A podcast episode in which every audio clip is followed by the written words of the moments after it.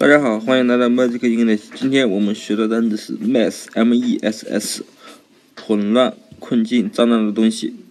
还有动词弄乱、弄脏、搞砸、搞坏。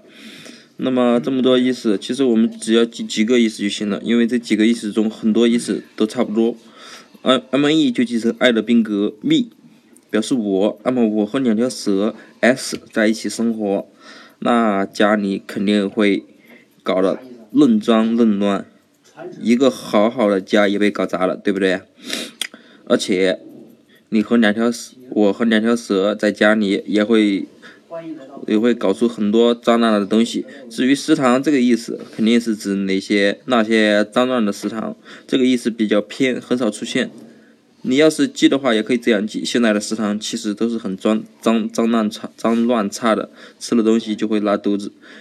啊，就会拉肚子，所以啊，mess 就是混，就是这些混乱、困境、脏乱的意思了。那么大家记住了吗？